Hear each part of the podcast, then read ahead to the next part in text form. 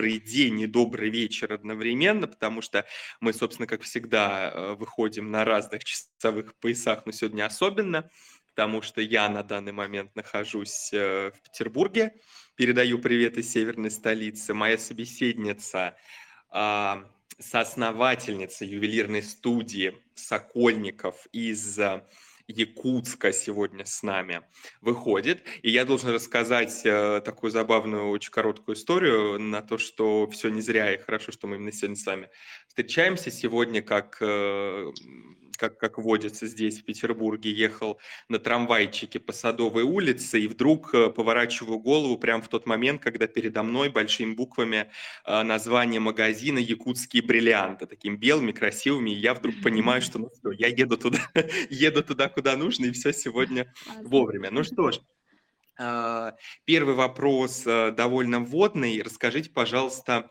каким вообще был ваш путь в креативных индустриях, первый ли э, вот тот проект, который вы сейчас реализуете, первый ли он, или вы, что называется, давно и в разном себя успели попробовать на этом пути?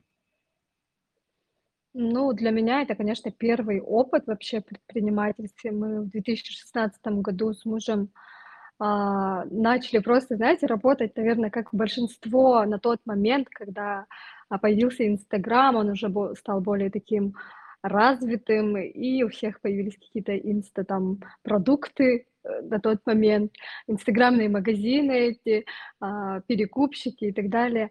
А у нас все началось с того, что я хотела... У меня муж сам ювелир, во-первых, да. Тут мы как бы даже думать не стали, в какую а, отрасль нам идти.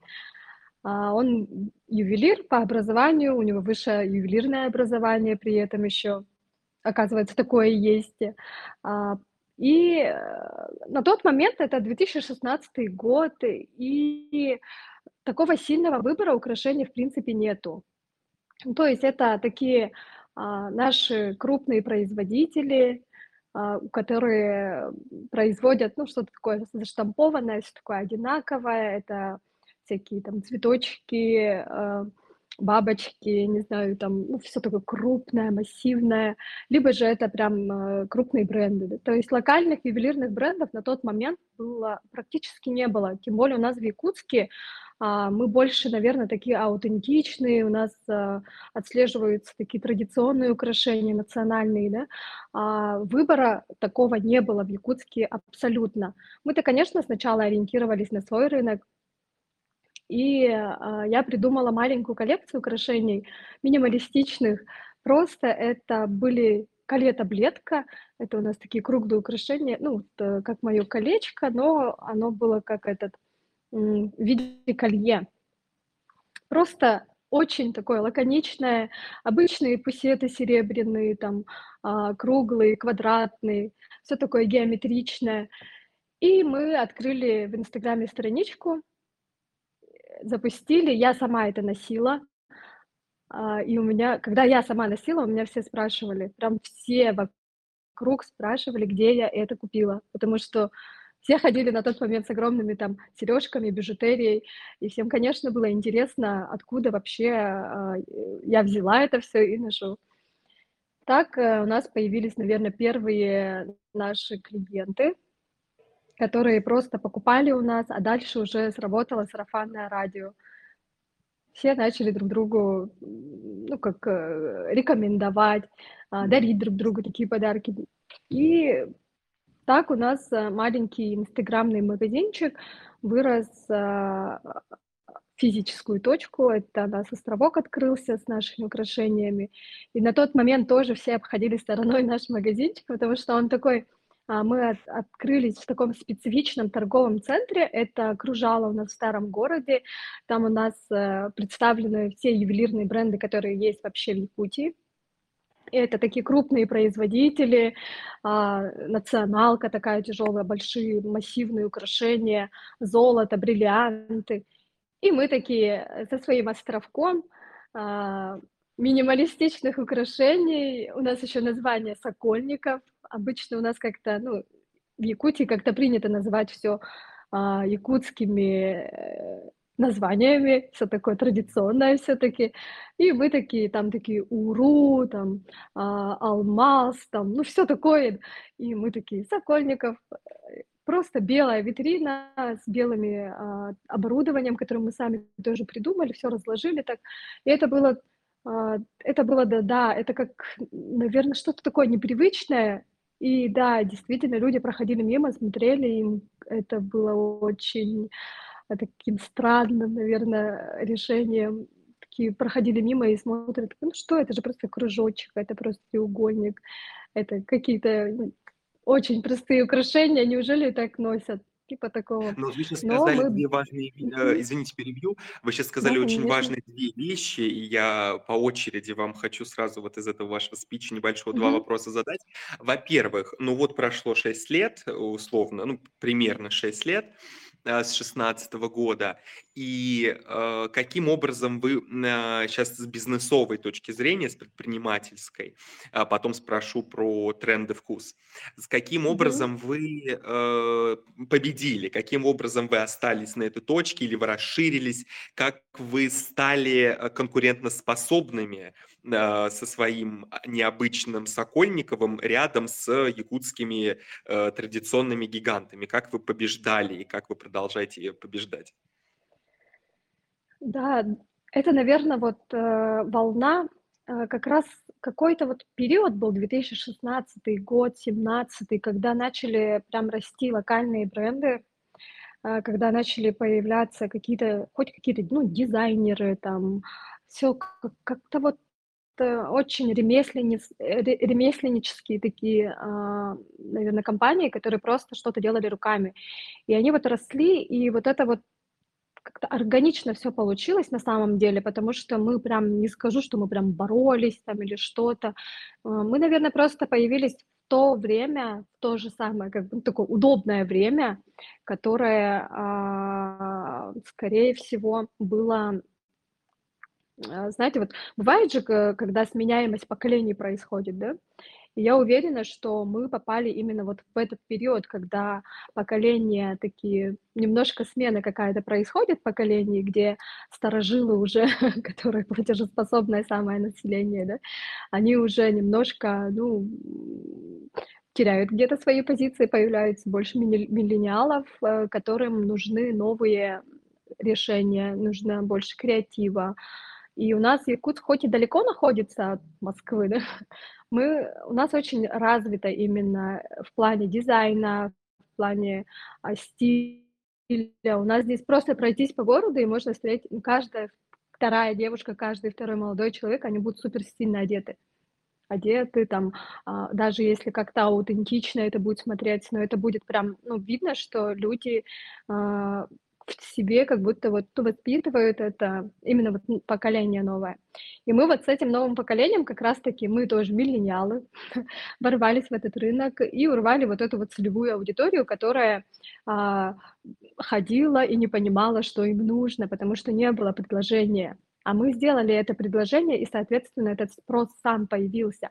Плюс ещё как-то у нас здесь формируется комьюнити очень быстро, так как мы город небольшой тоже, да, у нас тут 450 тысяч, э, населения. А, в принципе, а, формировать комьюнити- это оказалось, ну, не так сложно. То есть если у тебя есть, э, какое-то, ам, как сказать-то, манифест несёшь или у тебя есть какое-то ДНК сильное, а, если ты, ну, вот формируешь какой-то вкус, не знаю, стиль или что-то, к этому хочется тянуться, этому хочется принадлежать, и это хочется поддерживать. Поэтому у нас вот наши постоянные клиенты по сей день, а, они наши вот, ну, как адвокаты бренда, наш, э, какой-то, не знаю, вот, э, очень крепкий союз у нас получается со всеми. Мгм. Спасибо. Вы очень классную мысль сказали о вот этом, а, поколении, которое только-только зарождалось, и оно ходило, не понимало, чего оно хочет. Я перед этим хотел у вас спросить: вот вы Мгм. рассказывали то, что есть вот эти гиганты, которых создают какие-то огромные э, у, у камеи, ну там и так далее, огромные украшения Да, непонятные, да. а, непонятные для вас. Но я хотел спросить, вы же все-таки э, не, не столько, наверное, э, художник, хотя во многом, но в нашем разговоре не столько выступать как художник, сколько предприниматель, сколько человек про бизнес. Что же вы не стали делать то же самое, а стали придумывать вот эти какие-то минималистичные вещи, которые ну, э, не, не, не воспринимались, э, и их э, их не было, но потом вот вы сказали эту замечательную вещь о том, что были люди, которые уже не про большие традиционные э, украшения, но еще не знали, что. Вот это более интересная вещь, поэтому хочу вас спросить, как вы поняли, что эти, этому новому поколению потребителей, которые не понимали, что им нужно, что им нужны именно э, лаконичные простые украшения с простой геометрией, с минималистичностью, э, с чем-то завораживающим. Вы это как-то просчитали или вы наоборот сами создали этот тренд и сами взрастили этот вкус? Как вы для себя это формулировали тогда и сейчас? Да, я скажу, что, скорее всего, я это мы это сами сформировали, потому что в Якутске на тот момент, да и вообще в России, я скажу, мы как бы тоже много ездили, и я никогда не отслеживала вот эту тенденцию на минимализм. Это скорее что-то было азиатское, японское, что-то такое, типа а, Европа, Северная Европа, да минималисты, там, типа Норвегии, а, что-то, ну, такое вот. Это вот было там, но в России как бы этого вообще не было еще на тот момент, потому что мы все-таки, ну, очень как бы у нас свое своеобразное есть. И я, наверное, очень хотела вот этот минимализм вообще просто в гардероб свой нести, и плюс, э, чтобы пространство тоже было минималистичное. Я сама не люблю, когда вот всё такое прям бомбезное, огромное, слишком много всего, лепнина там и так далее.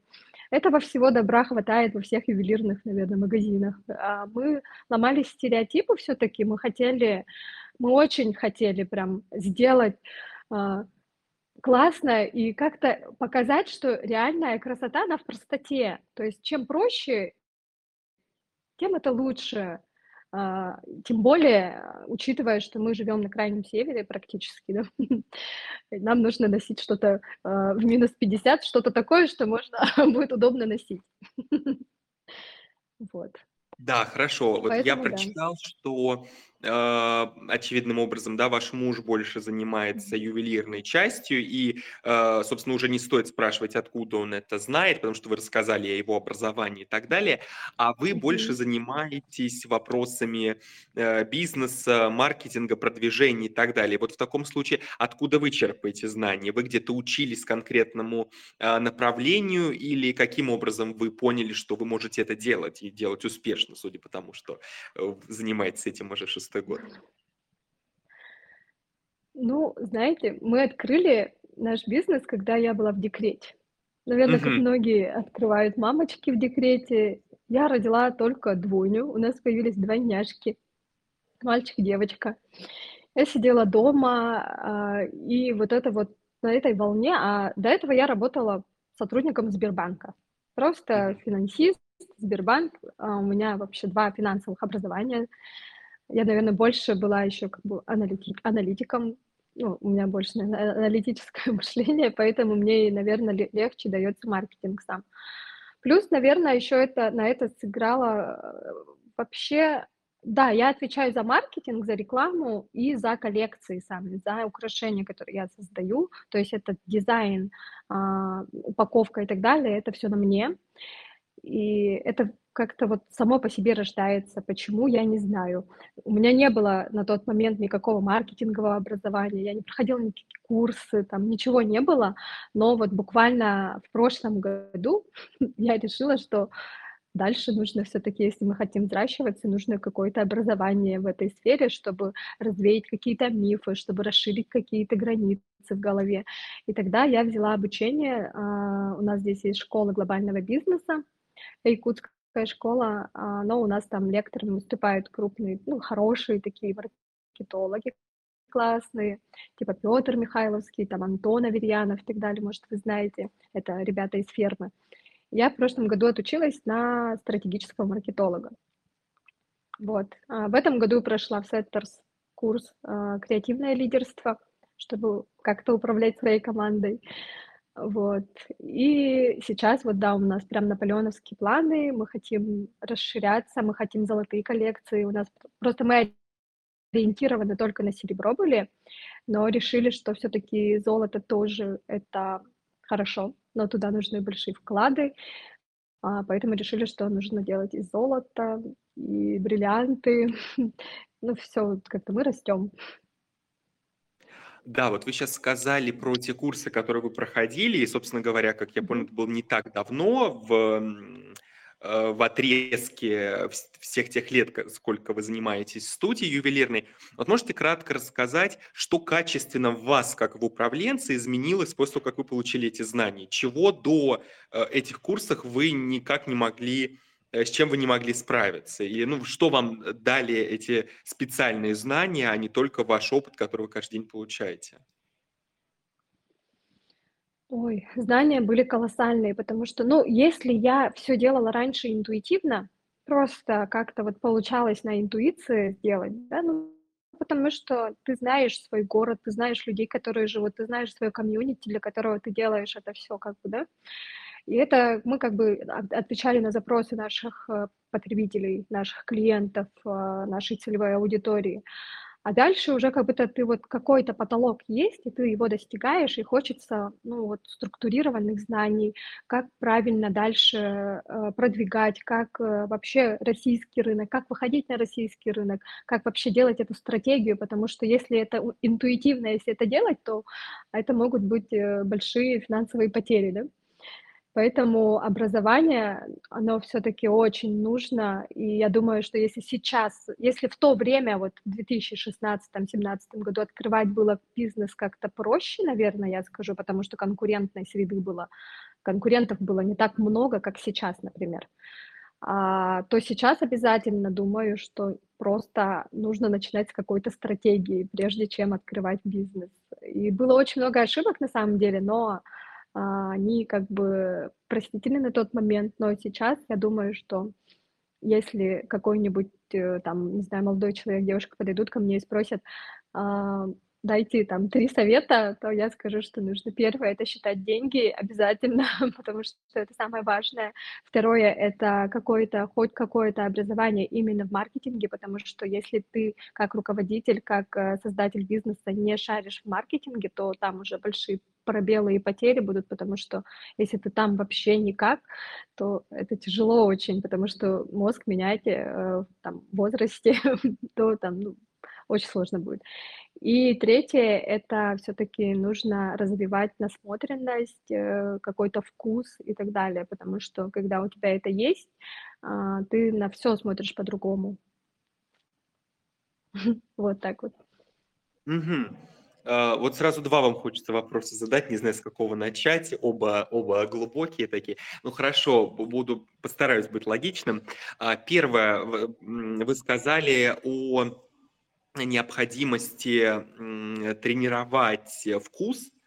Это очень интересно, особенно, что вы работаете с такой тонкой художественной материей. А, каким образом, э, тренируется вкус? Я так, э, на развилке спрошу. С одной стороны, каким образом э, ваш вкус формируется, как вы, как создатель его тренируете? А во-вторых, каким образом, вы создаете вкус, у аудитории? Как вы ее приучаете к тому или иному, направлению вкуса, взгляда, мысли, э, стиля и так далее?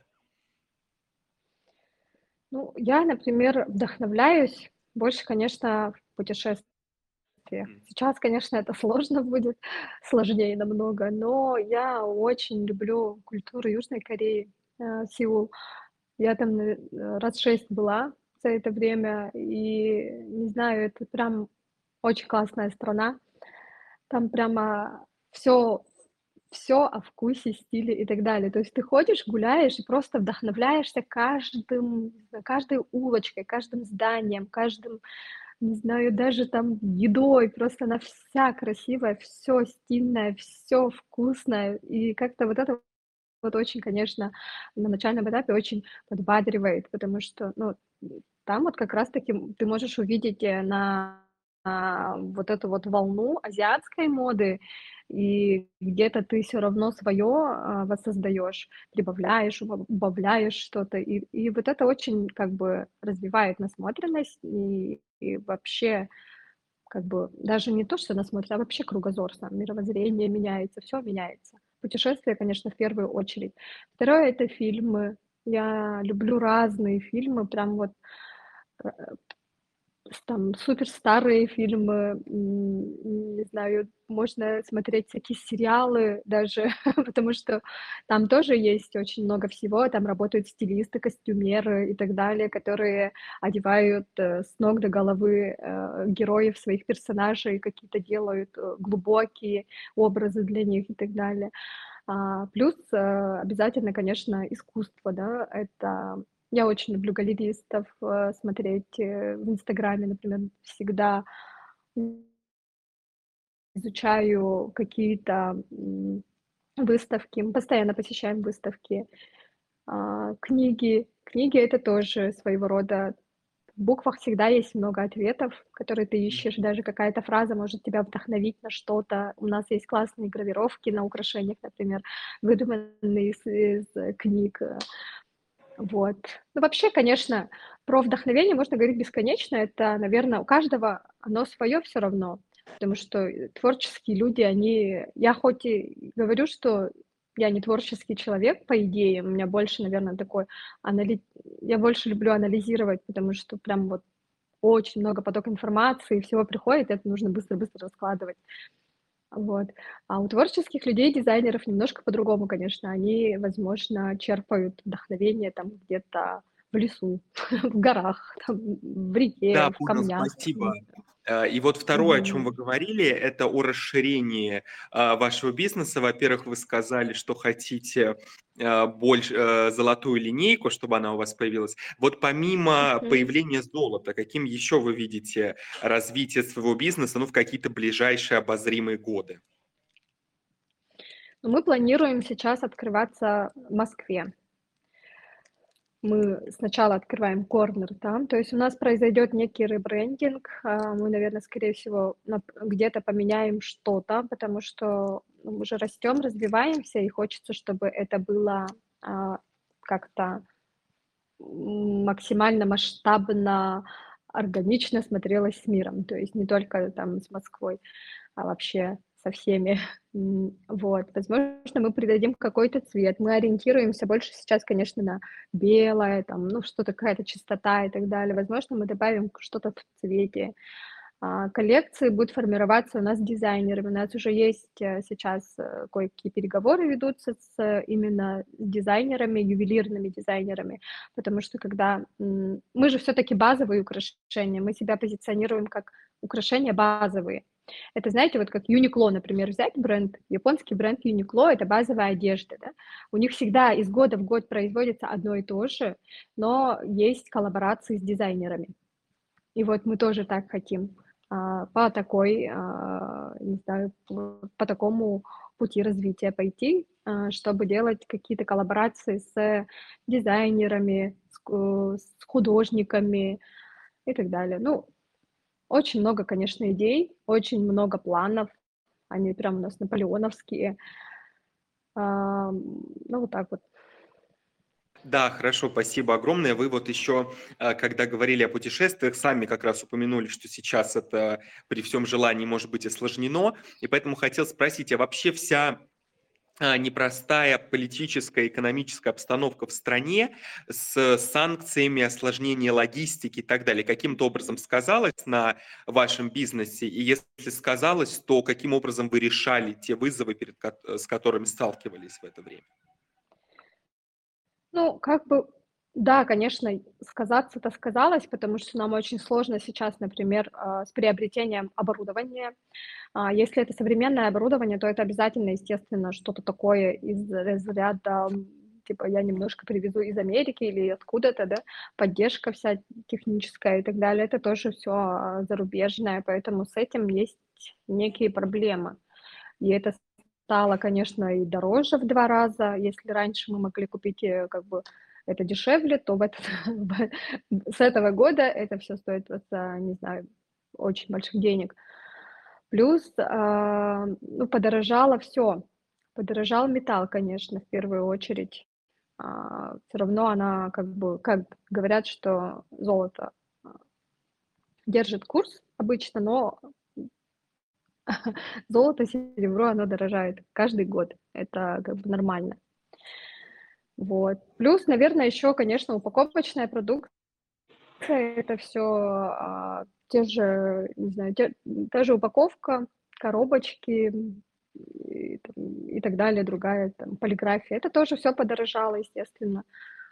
И вообще все дорожает. Все дорожает. Не, не классно, конечно, это, но что поделаешь, мы сейчас находимся в каком-то, не знаю, историческом моменте. Каждый день у нас какая-то 2019 года история за историей, там, пандемия, там только вроде стали с колен, и тут еще одно что-то.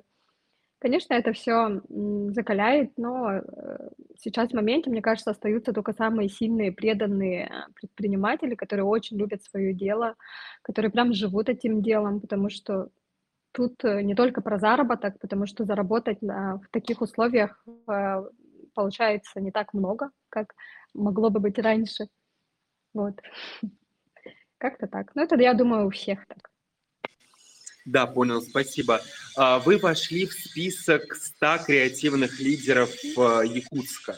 Вот как вы для себя это определяете? Креативный лидер – это кто в первую очередь? Для меня креативный лидер– это человек, который вокруг себя формирует это креаторское пространство.